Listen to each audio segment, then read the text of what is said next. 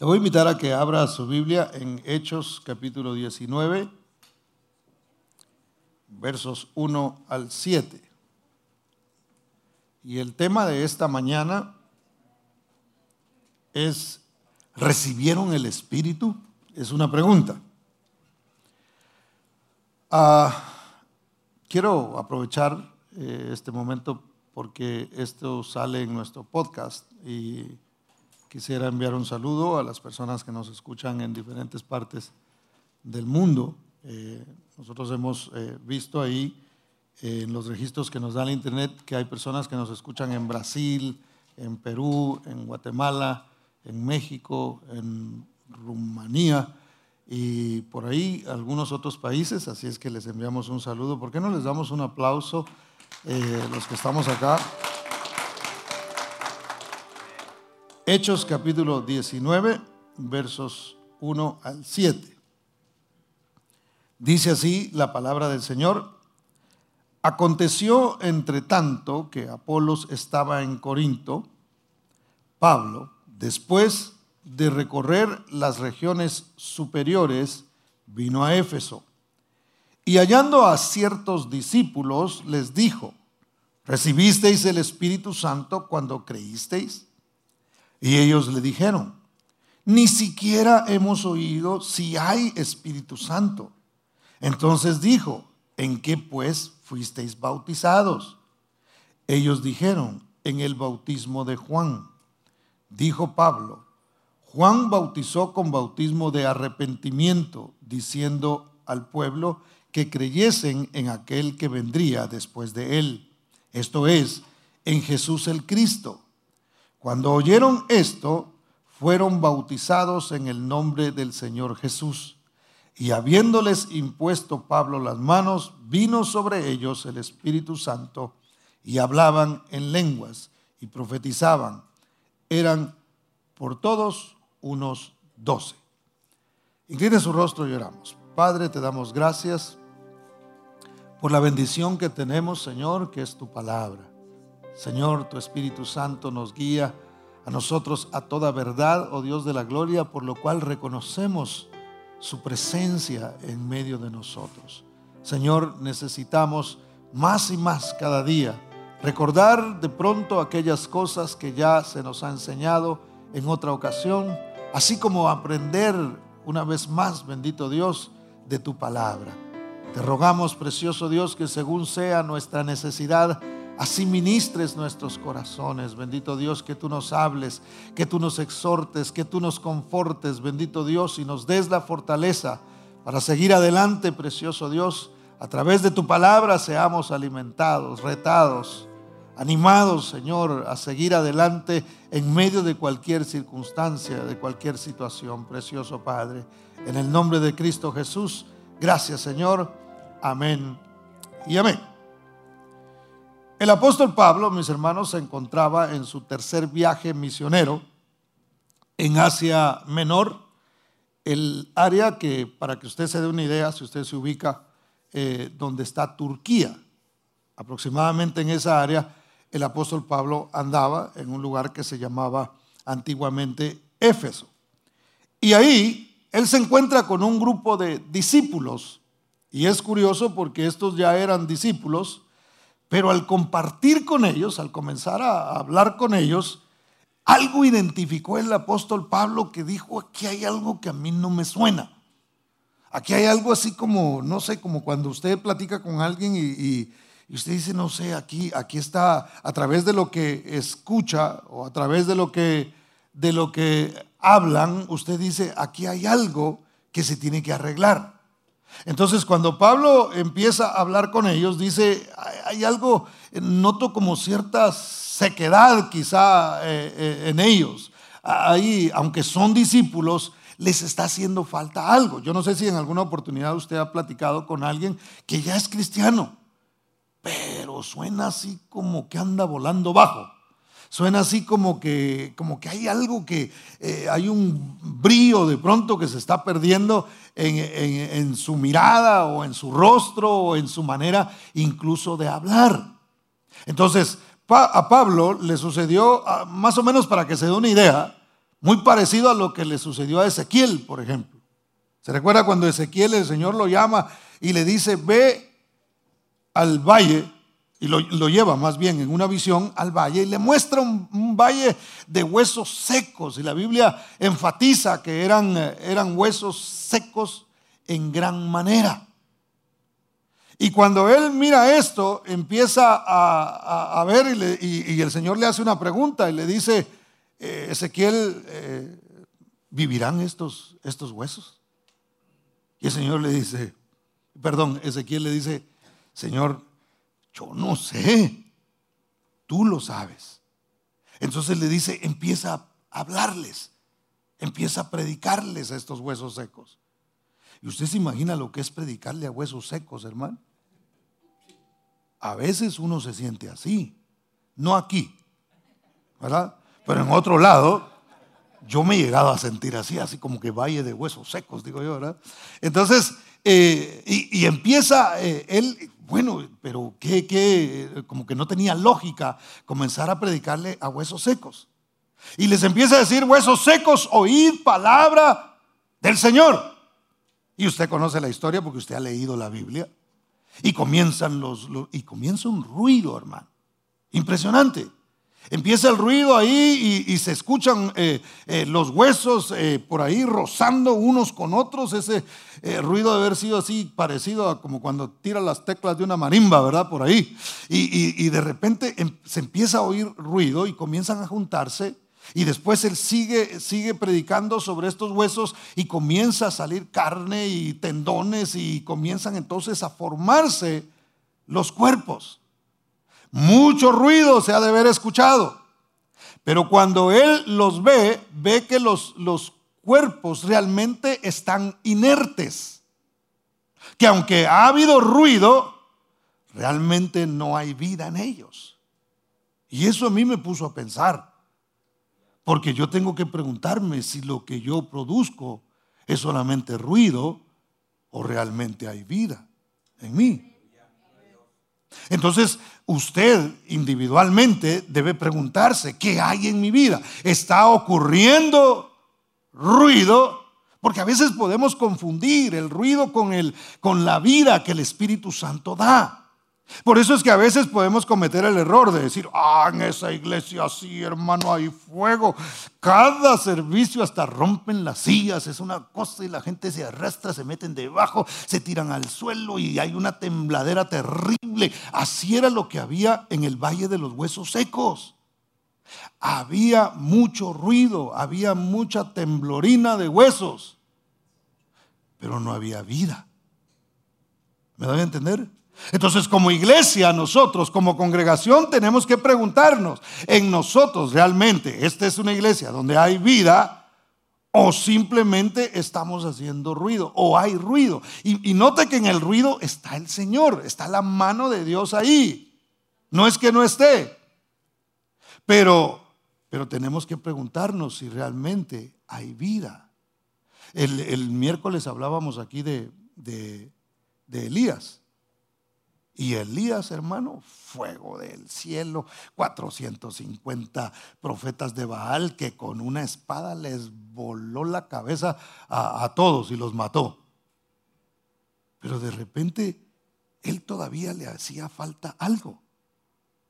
Había hecho muchas cosas, pero no había tenido todavía un encuentro no había entendido esa intimidad que debería desarrollar con el Señor para que entonces conociera al Señor. Mucho ruido.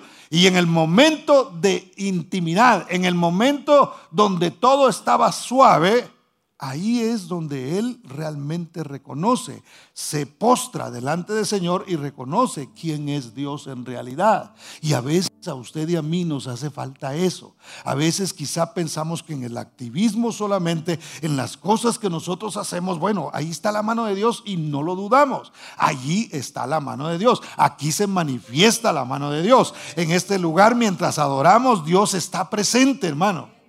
Ah, déjelo, repito. En este lugar, mientras adoramos, Dios está presente. Pero Dios quiere llevarnos a nosotros a otro nivel. Y mire, los cuerpos se juntaron, mucho ruido hubo, Pero no fue hasta que el Espíritu sopló sobre ellos que ellos se convirtieron en un verdadero ejército. Vea, conmigo Ezequiel 37, 9, o si quiere yo se lo leo para que vayamos avanzando.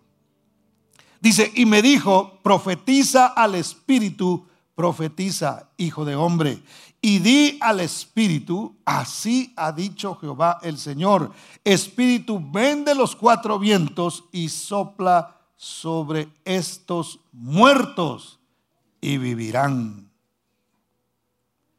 Hasta que Él dijo la palabra, hay una palabra que comienza a construir nuestras vidas.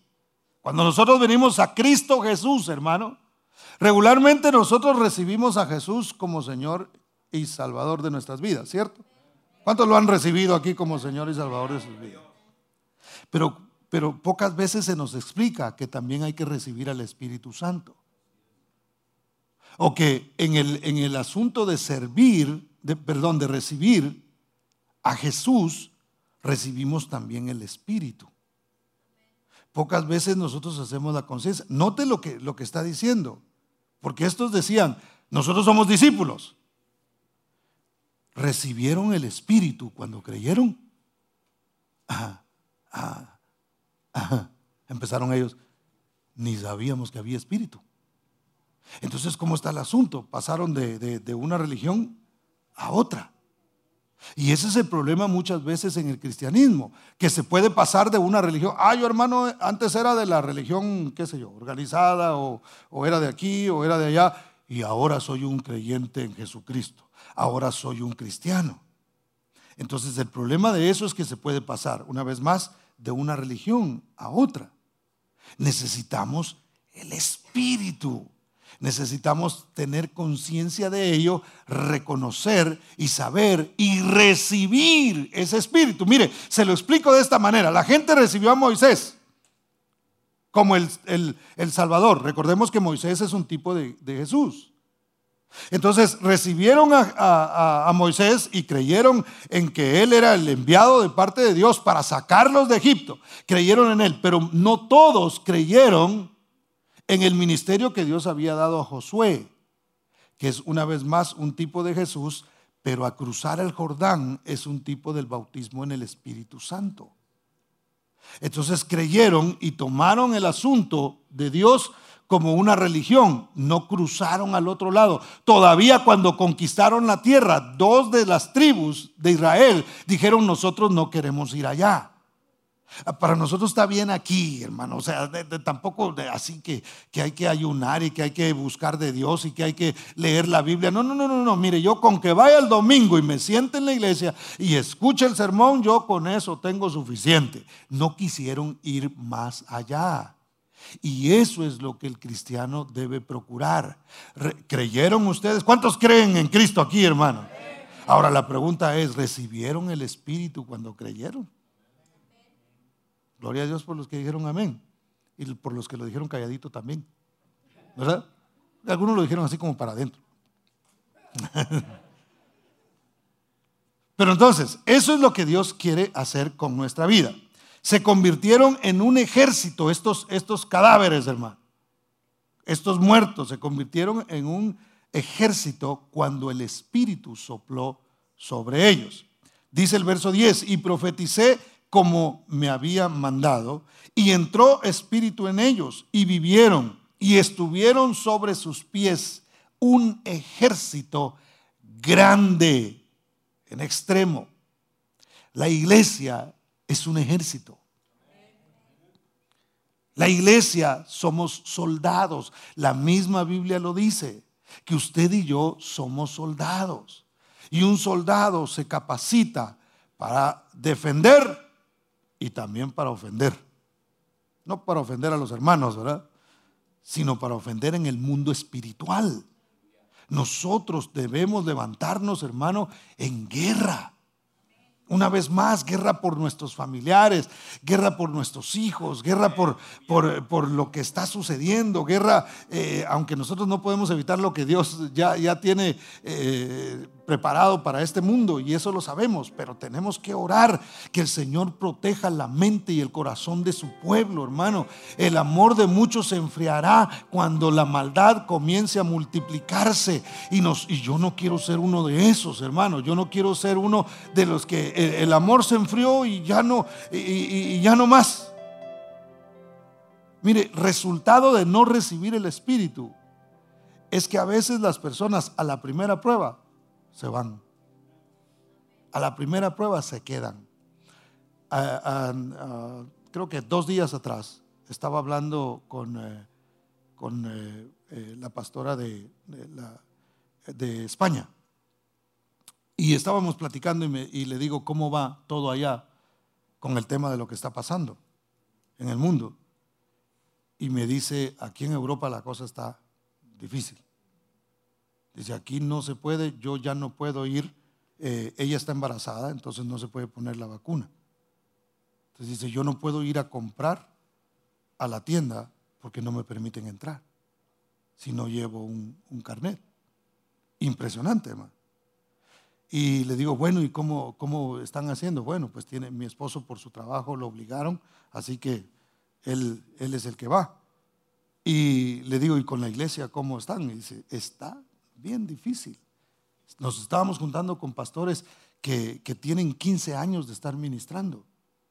Vino la pandemia, ya tenían cierto grupo de, miembros en la iglesia. Vino la pandemia y les quedaron 10 personas, hermano.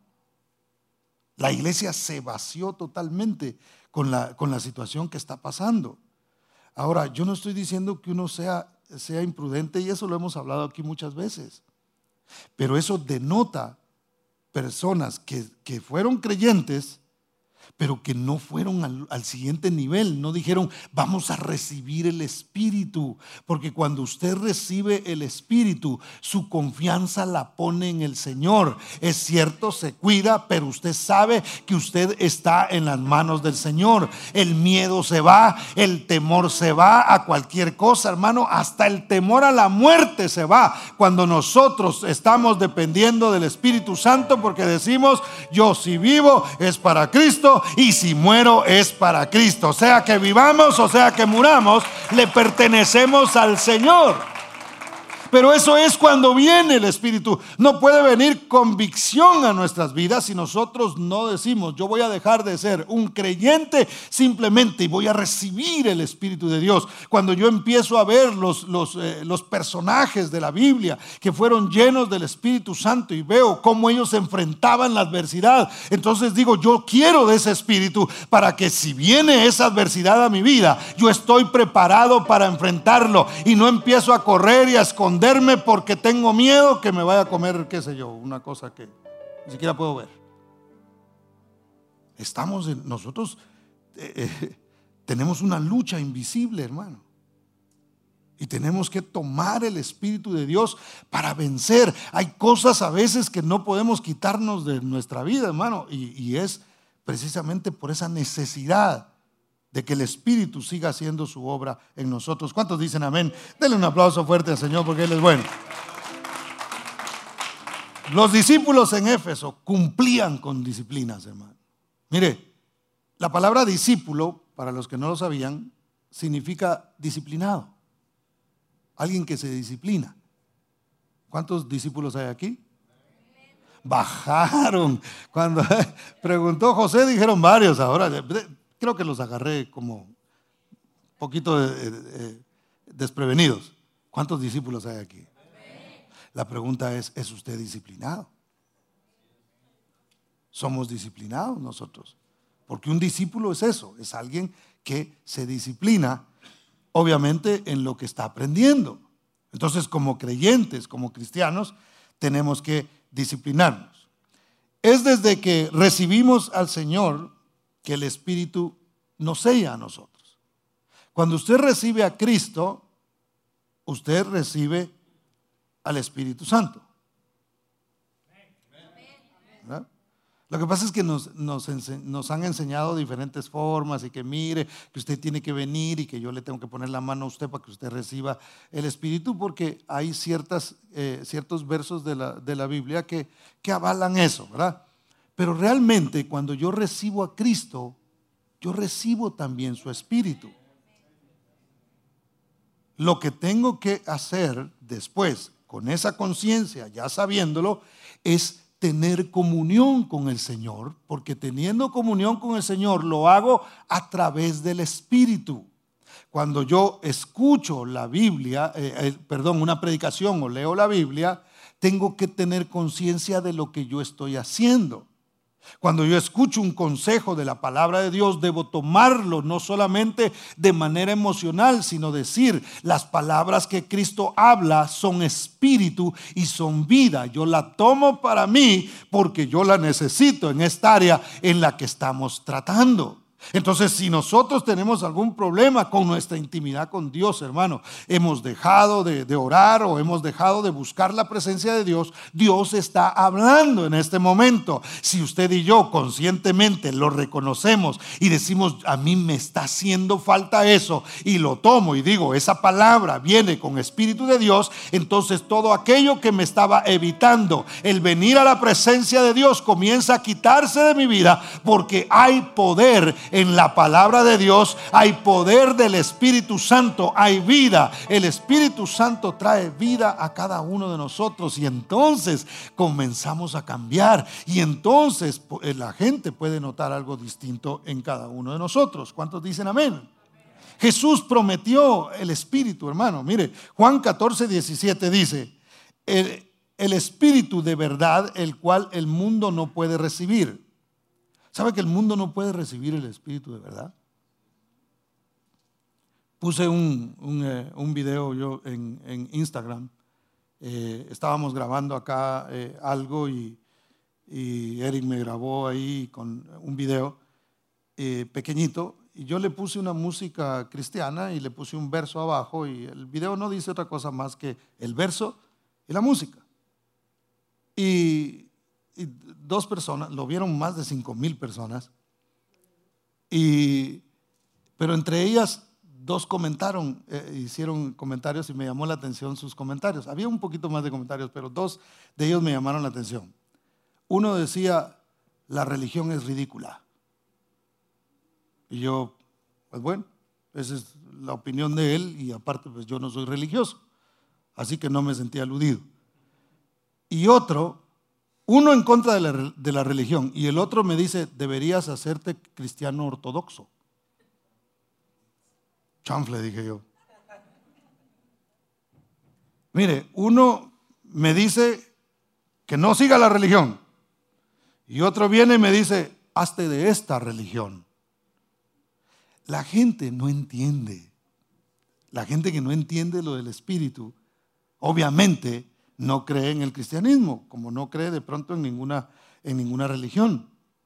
Pero los que, los que son creyentes y no creen en el Espíritu piensan que es una religión la correcta, hermano. Nosotros estamos en la religión correcta. No, no hay religión correcta.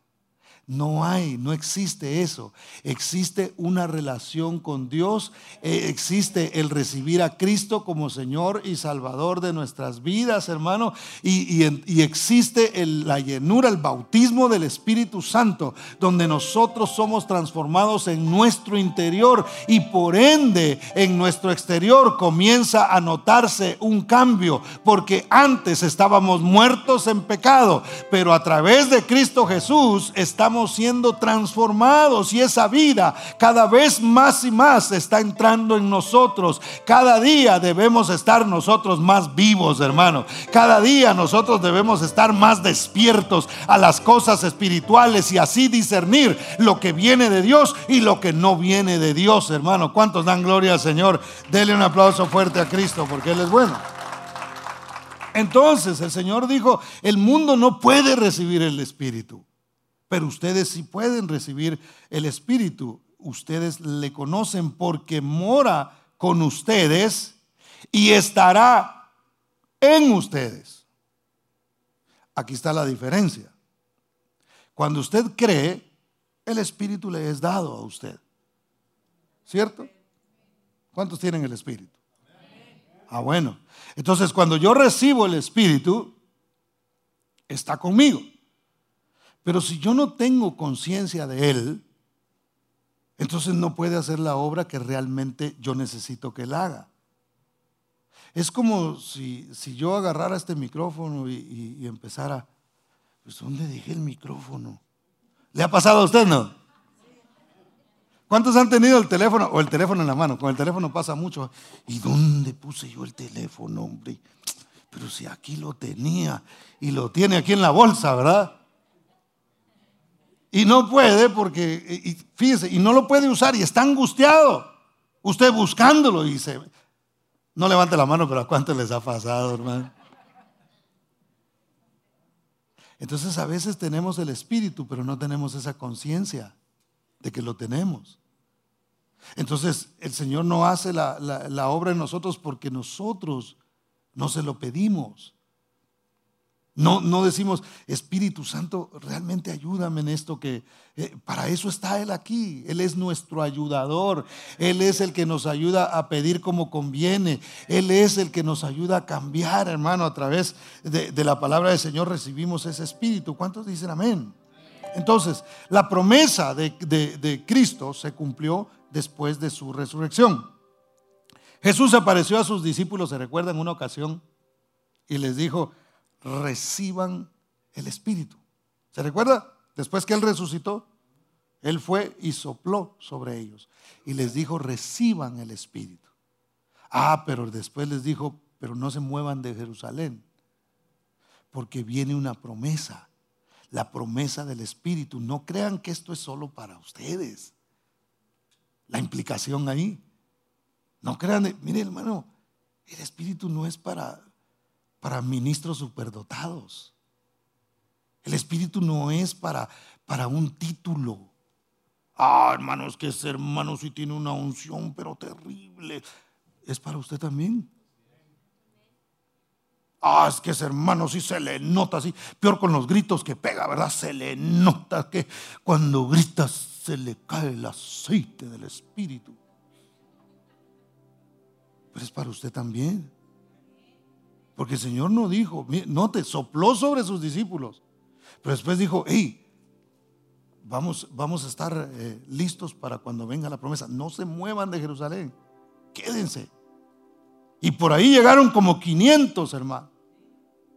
Y empezaron a esperar el advenimiento del Espíritu Santo y algunos empezaron a decir, no, la cosa está aquí como no, dijeron que no, ni, comida están dando, vámonos. Y, se empezaron a ir, hermano. 120 se quedaron en el aposento alto. Y usted conoce la historia. De repente el Espíritu Santo entró y llenó la casa donde ellos estaban no parados. Ya se habían cansado de esperar, entonces estaban sentados. No sé si esa fue la, la, situación, pero la Biblia sí dice que estaban sentados. Y entró el Espíritu Santo y los llenó a todos ellos. Ahora note, esa llenura del Espíritu Santo que ocurrió ahí es la misma que hoy está sobre la iglesia. Pastor, pero yo no hablo en lenguas. No importa si usted no habla en lenguas. El Espíritu está disponible para usted. Yo conozco gente que no habla en lenguas y que se comporta y se ve más el fruto del Espíritu en él o en ella que en personas que sí han hablado en lenguas. Y hermano, hablan de otras también. ¿Me doy a entender?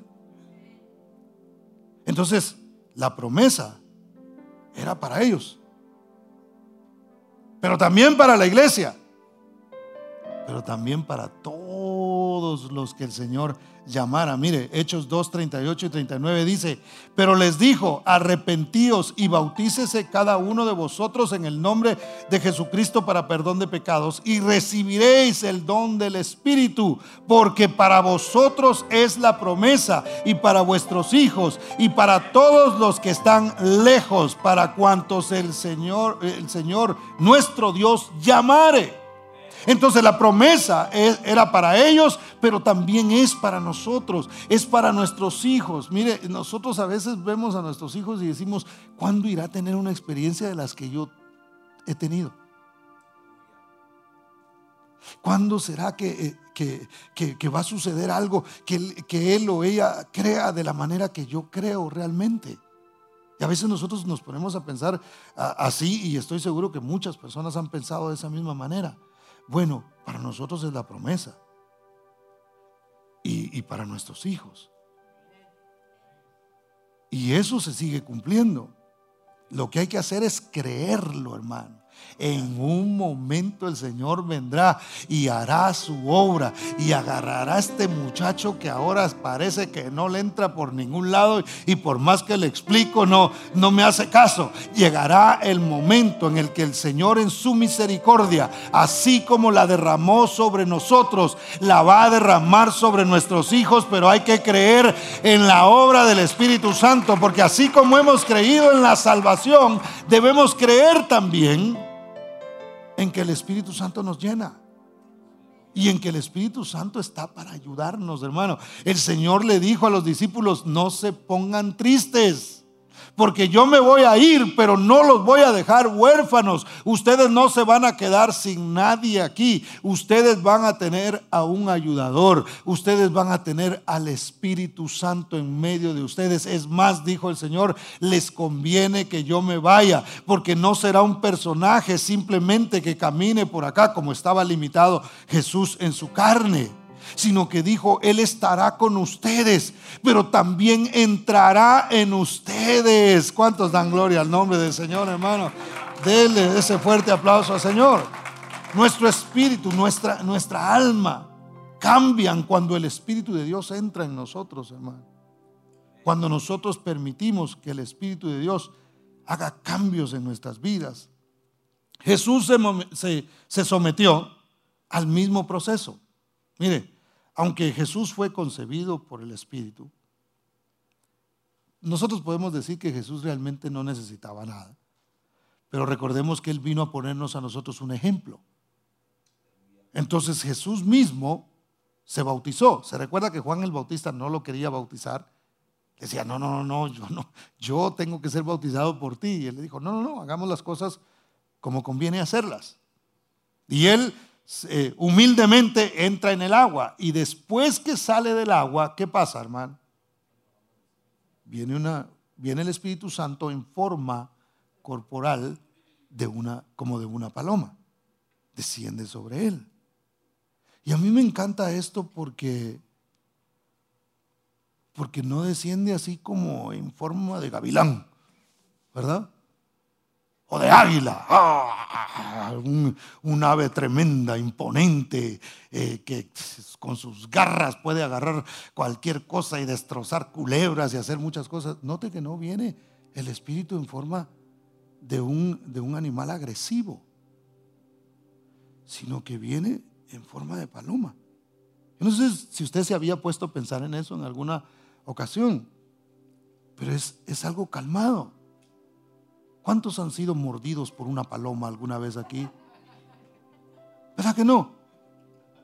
Nadie, porque no es un animal agresivo. Entonces, las, las, eh, las ideas que a veces han venido a, nuestra, a, nuestra, a nuestros oídos y, han entrado a nuestro corazón, es que el Espíritu es así, e, es, es fuego y, es, e, y, y Dios se puede manifestar de muchas maneras, hermanos. Yo no estoy metiendo a Dios en una caja. Pero le estoy mostrando lo que dice la Biblia acerca del Espíritu. Y lo hablábamos aquí sobre Elías. Elías estaba en una cueva.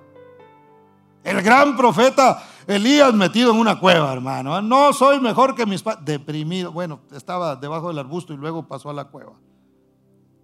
Y ahí terremoto, viento, viento que arrancaba los árboles. ¿Y, y qué decía? Pero Jehová no estaba ahí.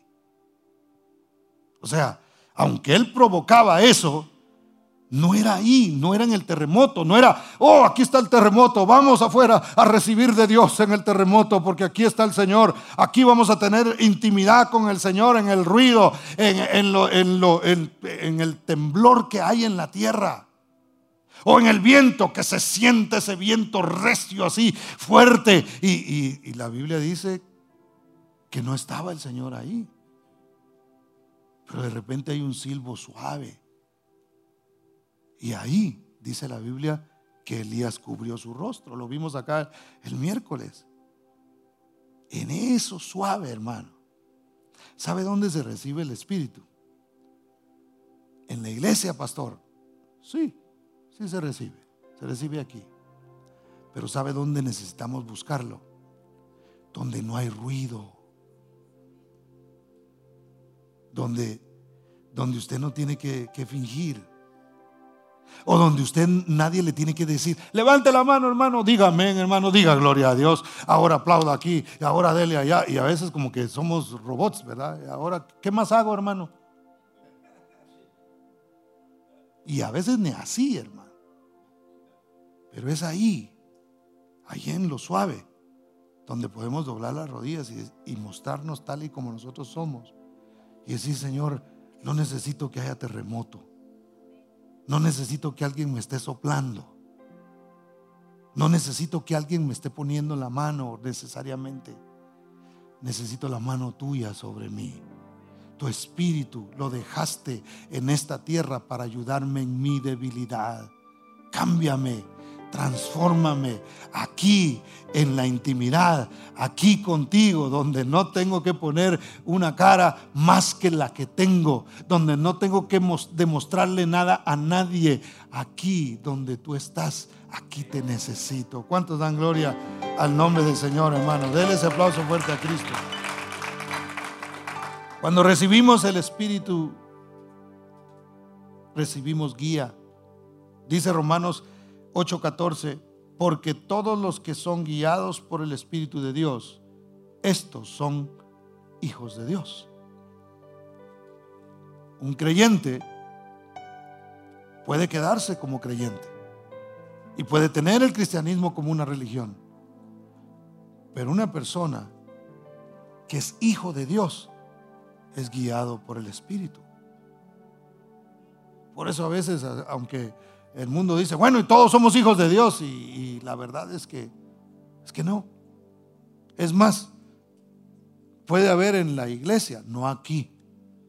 Hablo de la iglesia en general. Gente que no son hijos de Dios. Porque ¿cuál es la, la pauta? Son guiados por el Espíritu. Son guiados por la palabra la palabra de verdad, la que, la, que nos, eh, eh, quien nos sopla a nosotros la palabra es el Espíritu Santo. Porque eso es lo que significa espíritu. Espíritu significa viento. La palabra en hebreo es ruach. Y en, eh, en griego es neuma. Por eso es que sus llantas les llaman también neumáticos. ¿Sabe por qué? Porque están llenas de aire. Por eso se llaman así. Entonces de ahí viene esa palabra. Entonces, hermano, el Espíritu es el que nos sopla y nos da a nosotros el poder por medio de la palabra para ser guiados por el Espíritu Santo. Cuando nosotros somos guiados por el Espíritu Santo, hermano, nos pueden decir cualquier cosa. Y las noticias nos pueden decir que ahora ya vino el hormigón y el omicrón y el no sé qué. Y le pueden poner los nombres que sea. Si la palabra me dice a mí que el perfecto amor echa fuera el temor. Yo digo, yo no le tengo miedo a eso. ¿Cuántos dan gloria al nombre del Señor, hermano? Usando la prudencia, eso es todo. Señor, gracias porque quien me protege a mí, eres tú. ¿Cuántos dicen amén, hermano? Mire, eh, de veras necesitamos nosotros entender lo que Dios nos habla lo que Dios nos dice y poner nuestra, nuestra confianza en el Señor. El proceso es arrepentirse, bautizarse y recibir el Espíritu. Si usted no se ha bautizado porque no entiende lo que es el bautismo, algunos no se bautizan porque piensan que al bautizarse tienen que diezmar.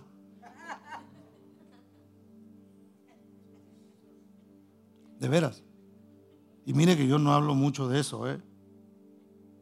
Pero, eh, pero no, realmente aquí no le vamos a mandar el bill, ni mire le va a llegar. Usted ya está bautizado, ahora cáigase. El, el diezmo y la ofrenda son cuestiones que salen de nuestro corazón en agradecimiento al Señor. No es un sentir porque algunos dicen, viera que yo no siento, hermano. No es un sentir. Es un reconocimiento de que todo lo que tenemos lo recibimos del Señor y por lo tanto no tenemos ningún problema de darle a Dios de lo que Él nos ha dado a nosotros. Pero usted se puede bautizar, hermano, y no se preocupe que obligación de nada no habrá. Eso es un simbolismo. Yo creo a la palabra del Señor, por lo tanto yo me sumerjo en esa palabra para que Dios me cambie. Muero a mí mismo para resucitar de una manera distinta. Y luego dejo que el Espíritu Santo continúe la buena obra en mí y me vaya transformando. Y cada vez que yo recibo la palabra, hay más vida en mí, hermano. Y cada vez que yo la creo, hay más vida en mí. Y cada vez que yo camino conforme a la palabra, hay más vida en mí. Y lo que estaba muerto comienza entonces a desaparecer. ¿Cuántos dicen amén? Dele ese aplauso al Señor porque Él es bueno. Entonces, hay que pedirlo. ¿Cuántos aquí, honestamente, y no conteste, pero le pedimos al Señor de su espíritu, hermano. Señor, dame de tu espíritu. A veces lo cantamos nada más, pero porque no sabemos la canción. Pero realmente estamos pidiéndole al Señor, dame de tu espíritu, Señor. Mira, sigo, sigo con, eh, con esta maña que no se me quiere quitar. Y, y por favor, Señor, dame de tu espíritu. Porque en tu espíritu hay pureza. En tu espíritu hay verdad, hay sanidad. Señor, no puedo olvidar esa, esa cuestión que me hicieron, ese, ese, ese pecado que cometieron en contra mía. Y no puedo quitármelo y siento un resentimiento, siento un rencor hacia cierta persona. Señor, solo tu espíritu puede quitar ese espíritu de mí y puede quitar esas cosas en mi vida. Y entonces yo puedo renunciar a ello con la ayuda tuya. Necesito de tu Espíritu Santo, necesito de tu gracia sobre mí. A veces tenemos, hermano, eh, a veces tenemos cosas que cargamos con nosotros y no nos las podemos quitar. Necesitamos decirle, Espíritu Santo, transfórmame, cámbiame. Ya no quiero ser de la forma en que soy. Haz esa obra en mí. El Espíritu Santo nos ayuda, como mencionábamos, a eliminar lo desagradable delante de Dios. ¿Sabía usted que la historia de Noé, del, diluvio, también es símbolo del, ah, del bautismo? Porque Noé sobrevivió, obviamente, pero todos los que no se quisieron, no quisieron comprender lo que Dios estaba haciendo y toda la maldad, de hecho, el diluvio surgió por la maldad que había en el mundo. Entonces Dios dijo, voy a erradicar la maldad. Y la manera de hacerlo es, eh, es a través del agua, pero subiéndose, el, que se quiera salvar tiene que subirse al arca. Y algunos dijeron, ah, nunca ha caído agua, hasta ese momento nunca había llovido.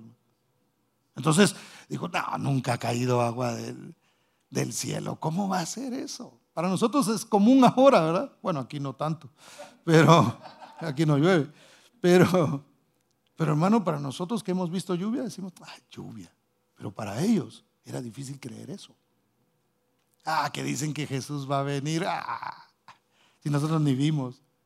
Y que va a haber juicio y va a caer fuego del cielo. Y van a... Nah, así nunca, nunca ha sucedido eso. Nunca ha pasado. La gente no lo ha visto, entonces no cree. Entonces así sucedía. Pero entonces, hermanos, Dios utiliza el agua para acabar con toda la maldad de la humanidad. Y solamente Noé y su familia se salvan porque se suben al arca. Entonces, ¿qué es lo que quiere hacer el Señor, hermano? Mire, ese es un, ese es eh, un simbolismo bien tremendo, porque toda la humanidad, excepto los que estaban en el arca, murieron. Y esto se les preservó la vida, vivieron.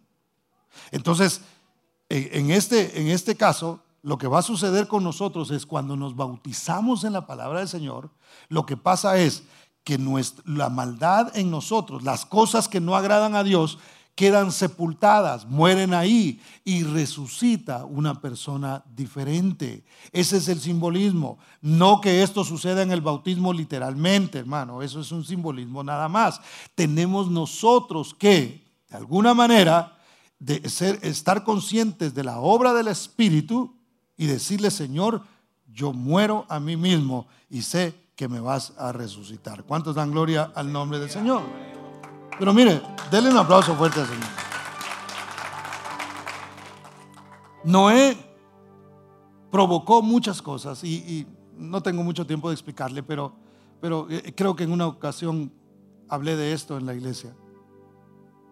Noé saca del, del, arca un cuervo, ¿verdad? Una ave negra, y la deja ir. Y el cuervo nunca más regresa. Pero después saca una paloma y la deja ir.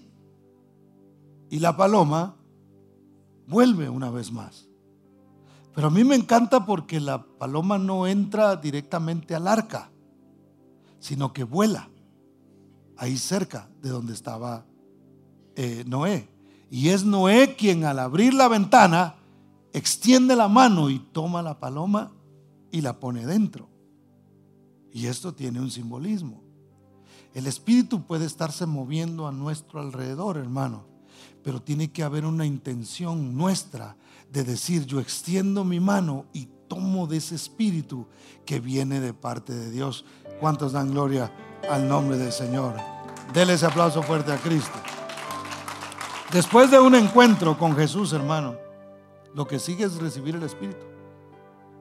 Por eso el apóstol Pablo les pregunta a ellos, hey, ¿Ustedes recibieron el Espíritu cuando creyeron? Ahora, ¿por qué decía Pablo esto? Porque él sí conocía la teología. No, porque lo había experimentado. Porque él mismo había estado en esa, en esa situación. Entonces, vea conmigo Hechos capítulo 9, versos 3 al 6. Porque Pablo, Saulo, en ese momento, el Señor comienza a hacer una obra en él. Dice Hechos 9, 3 y 6, y le voy a explicar algo al final de esto. Mas yendo por el camino, aconteció que al llegar cerca de Damasco, repentinamente le rodeó un resplandor de luz del cielo. Este era Saulo. Y cayendo en tierra, oyó una voz que decía, Saulo, Saulo, ¿por qué me persigues? Él le dijo, ¿quién eres, Señor? Y le dijo, yo soy Jesús a quien tú persigues dura cosa te es dar cosas contra el aguijón. El Espíritu Santo, ah, obviamente, Él tiene un, un encuentro personal con Cristo. Y note que en ese encuentro personal con Cristo, Él aún no es lleno del Espíritu Santo. Aún no ha sido lleno del Espíritu. Él tiene esa experiencia y reconoce a Jesús como como Señor. Le dice, ¿quién eres, Señor? Yo no te conozco, pero hoy, hoy te, quiero, te quiero conocer. Ahora, el Espíritu Santo cambia nuestra manera de ver las cosas. ¿Por qué? Porque Saulo en ese momento, dice la Biblia, que queda ciego. No mira absolutamente nada. El Señor no era que lo quería cegar, sino que lo deja sin ver por un momento. A veces nosotros tenemos que dejar de ver para poder ver. Tenemos que dejar de ver las cosas que estamos viendo a nuestro alrededor para que Dios nos muestre su voluntad en nuestras vidas. Entonces, ¿qué sucede? Él, él va y, y, lo llevan a Damasco. Ahí el Señor envía entonces a Ananías. Versos 10 y 12 dice, había entonces en Damasco un discípulo llamado Ananías a quien el Señor dijo en visión Ananías, y él respondió, heme aquí, Señor. Y el Señor le dijo, levántate y ve a la calle que se llama derecha, y busca en casa de Judas a uno llamado Saulo de Tarso, porque he aquí, ¿qué estaba haciendo Saulo de Tarso? Él ora. Y ha visto en visión un varón llamado Ananías que entra y le pone las manos encima para que recobre la vista. Ahora, a mí me gusta lo que hace Ananías. Ananías va y cuando entra le dice, hermano Saulo, le dice, ya le llamaba hermano. Y cuando entra le dice, el Señor me ha enviado para que tú recobres la vista y para que seas lleno del Espíritu. Y la Biblia dice que puso las manos sobre él y Pablo entonces fue lleno del Espíritu Santo y sus ojos se abrieron una vez más, con una visión fresca. Nosotros a veces no dejamos de ver las cosas como las vemos porque no cerramos los ojos al mundo. Y los, eh, mire, por un momento, cuando usted ora, usted cierra sus ojos. Cuando usted esté en, eh, en, su casa, cuando usted vaya a la intimidad con Dios, cierre sus ojos simbolizando ese momento y diga, Señor, yo cierro mis ojos a lo que, han, a lo que he estado viendo, a lo que ha estado entrando por ahí y los quiero abrir para tener las visiones que tú, has, eh, tú tienes preparadas para mi vida. Señor, ayúdame a ver las cosas de una manera diferente. No es cierto que conforme van pasando los años, hermano, uno va viendo ciertas cosas de diferente forma. El otro día yo le dije a mi hija, yo quisiera tener tu edad y saber lo que ahora sé. Y se me quedó viendo y me dijo, ¿y eso por qué? Me dijo, porque cuando yo tenía tu edad, veía las cosas como tú las ves. Muchas de ellas. Pero conforme va pasando el tiempo, la experiencia y todas esas cosas, uno empieza a ver de manera distinta. En la vida espiritual es lo mismo. Cuando uno entra como cristiano, como creyente, hermano, es un niño. Y hay que crecer. Y la manera en que nosotros crecemos es en una intimidad con el Señor. Dios es Padre y el Padre enseña, el Padre educa, el Padre forma, no lo forma la, escuela, no lo forma la babysitter, eh, eh, lo forma el Padre. Eso debe ser así. Y Dios no tiene ni babysitters ni anda buscando quien enseñe. Dios mismo es el que forma nuestras vidas en una intimidad, pero Él es el que cambia nuestra visión, Él cambia nuestra manera de ver las cosas, hermano. Lo que antes era importante para nosotros, cuando venimos al Señor, Él nos cambia la visión y empezamos a ver eso que era importante para nosotros, a decir, no, yo pensé que esto era importante, ahora entiendo, ahora Dios me ha mostrado lo que realmente es importante. Y mire si le cambió la visión a, Saulo, ¿eh? porque él perseguía la iglesia. Era un religioso hermano de marca mayor. Era un tipo que se portaba bien.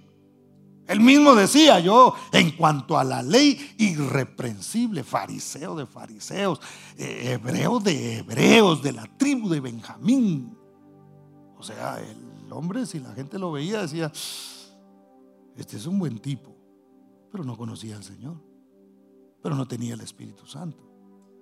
Y cuando él se encuentra con el Señor, entonces su vida cambia, su manera de ver las cosas uy, yo perseguía a la iglesia. Y mire, es bien interesante porque Saulo, ya voy a terminar, le pregunta y le dice, ¿quién eres, Señor? Y la respuesta de Jesús es, soy Jesús, a quien tú persigues.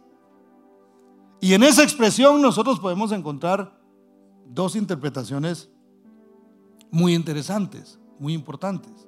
Y la primera es, que Jesús se identificó con la iglesia. Note que Jesús no le dice a Saulo, yo soy Jesús y a quien tú estás persiguiendo es a mi iglesia. No le dice eso. Le dice es a mí a quien tú estás persiguiendo.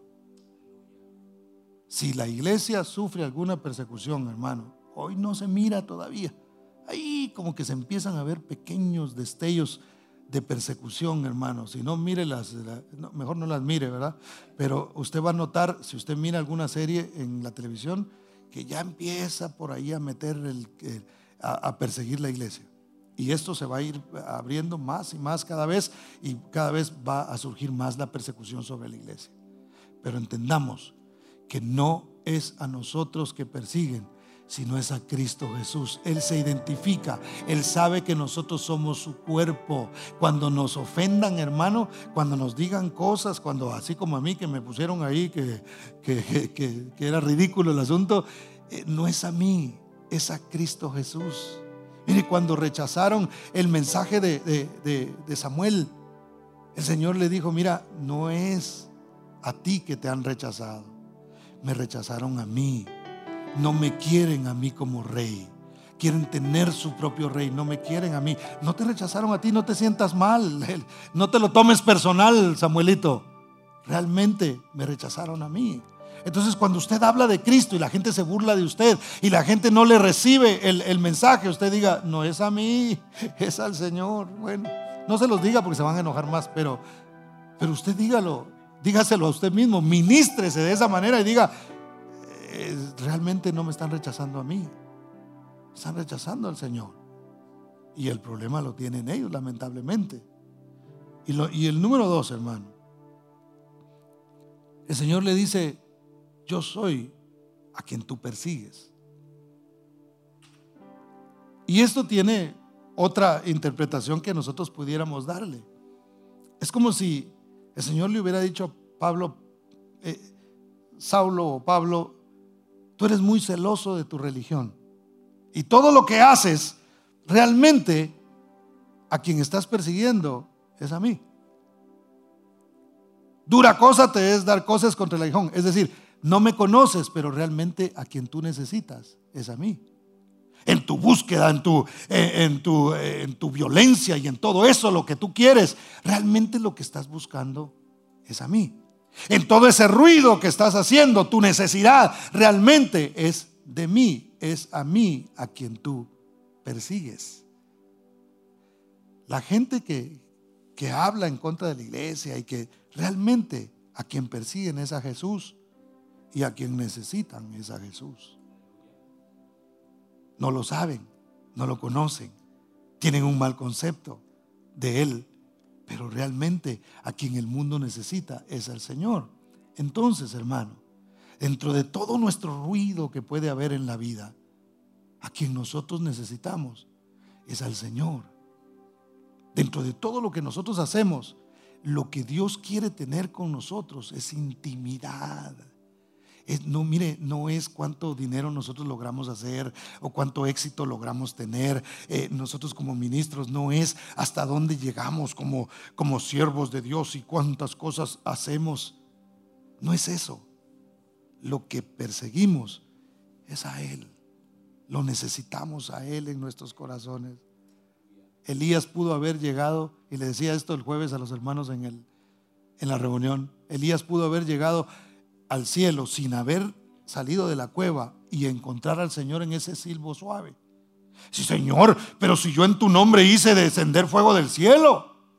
Si yo acabé con los 450 profetas de Baal que habían en Israel, yo hice todo eso, Señor. Yo no, es más, no llovía si no era por, por lo que yo decía.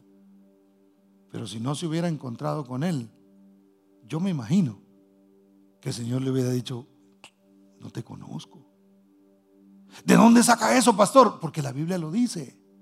En aquel día muchos me dirán, Señor, pero si en, tu nombre hicimos todo esto y en tu nombre echamos fuera demonios y en tu nombre hicimos todas estas cosas. Y yo les voy a responder, yo no los conozco. Ustedes hicieron ruido y sí, mi mano estuvo ahí porque yo me manifiesto donde hay fe. Pero realmente no, no estuvieron conmigo. No me conocieron a mí. Anhelaban mis obras y lo que yo puedo hacer y mi poder, pero nunca me anhelaron a mí. Y eso es lo que el Señor quiere hablarnos esta mañana. Necesitamos al Señor. ¿Por qué me persigues? Es a mí a quien tú estás persiguiendo. Me estás persiguiendo de la manera incorrecta. Necesitas perseguirme de la manera correcta. No es el ruido, no es religión, no es celo por el Evangelio. Hay gente que tiene mucho celo por el Evangelio, hermano. Ya, y aquí estos son herejes y estos son, y se dedican a señalar quién está bien y quién está mal, hermano, perdiendo el tiempo en lugar de dejar que el Espíritu Santo entre a sus vidas y sean testimonio a los demás del amor de Dios. No perdamos más el tiempo. Vayamos a la intimidad con el Señor y digámosle, Señor, a quien yo necesito es a ti. No me importa si no hay ruido a mi alrededor. No me importa si no arrancas los montes, si no provoco los terremotos. Señor, no me importa eso. Lo que quiero es estar contigo, es postrarme delante de ti. Quise traer este mensaje de alguna manera para amarrar bien lo que hemos estado hablando, lo que estuvimos hablando el, miércoles. Iglesia, necesitamos oír a Dios. Necesitamos tener intimidad con Dios. Necesitamos esa cercanía a través de su Espíritu Santo. Y la pregunta sigue siendo la misma. ¿Recibieron el Espíritu Santo cuando creyeron? ¿Lo recibieron realmente? Los de Éfeso dijeron, ni sabíamos que existía. Pero Saulo dijo, dijo, así voy a dar de gracia lo que de gracia recibí. Le puso las manos a ellos y ellos comenzaron entonces a ser llenos del Espíritu. Su lenguaje cambió, su manera. Yo me imagino que hasta el semblante del rostro de ellos fue transformado por el poder de Dios. No hay nada imposible para el Señor. Póngase de pie, por favor.